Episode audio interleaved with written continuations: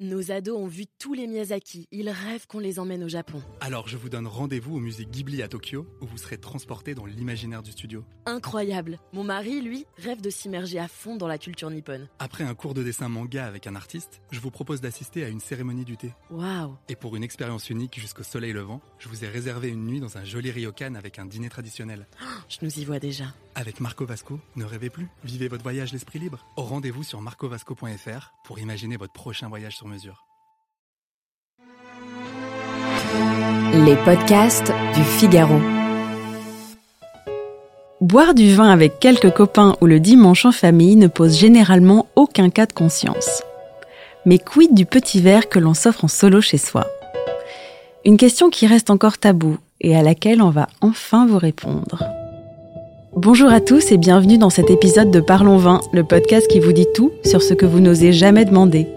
Je suis Alicia Doré, journaliste et responsable éditoriale du Figaro Vin, et dans cet épisode, on va parler boisson, domicile et solitude.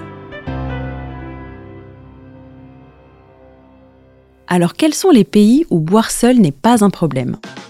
Voilà une question de civilisation à laquelle chaque peuple et chaque culture donne une réponse particulière.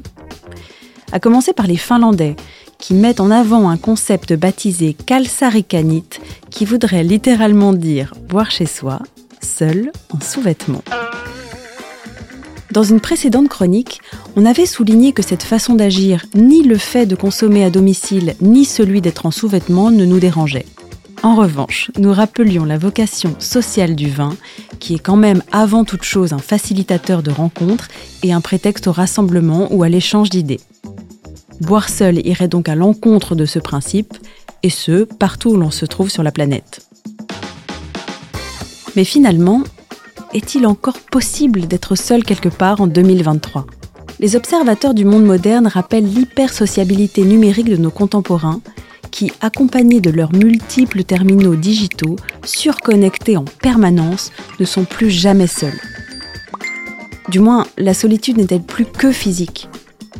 Et fort de ce constat, on peut choisir la bouteille qui correspond à notre envie du moment, nous servir un verre et rejoindre la grande communauté digitale des buveurs du monde. Une sorte de e-chin-chin. Est-ce que l'on peut boire seul en cuisinant? Si l'on passe outre les facéties nordiques et numériques, somme toute assez peu éclairantes, évoquons des situations beaucoup plus concrètes.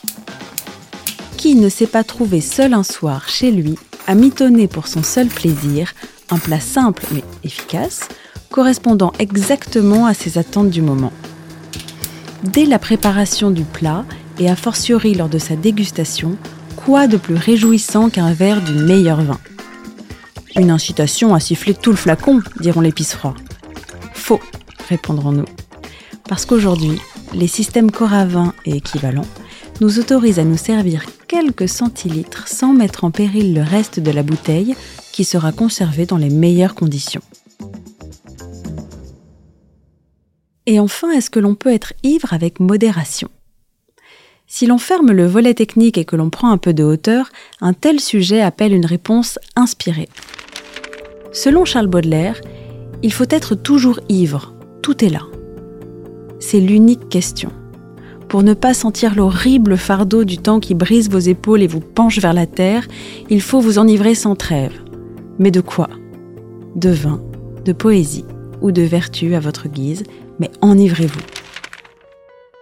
Si l'on applique les recommandations du poète à notre problématique, alors oui, c'est bien durant ces moments de solitude passés à la maison, quand on a tourné la clé dans la serrure pour enfermer dehors le monde tonitruant, que l'on peut alors se saouler de poésie ou de vertu, pourquoi pas.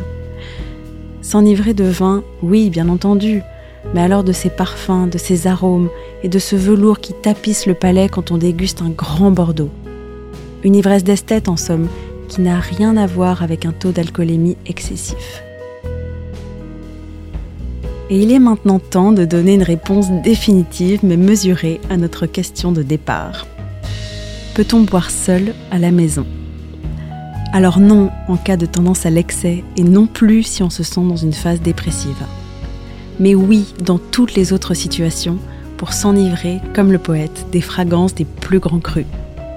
Avec mesure forcément, mais surtout avec plaisir. Si vous avez aimé ce podcast, n'hésitez pas à le partager et à vous abonner. Vous pouvez le retrouver sur le site du Figaro Apple Podcast, Spotify, Deezer et toutes les applications. Et n'oubliez pas, parlons peu, mais parlons vin.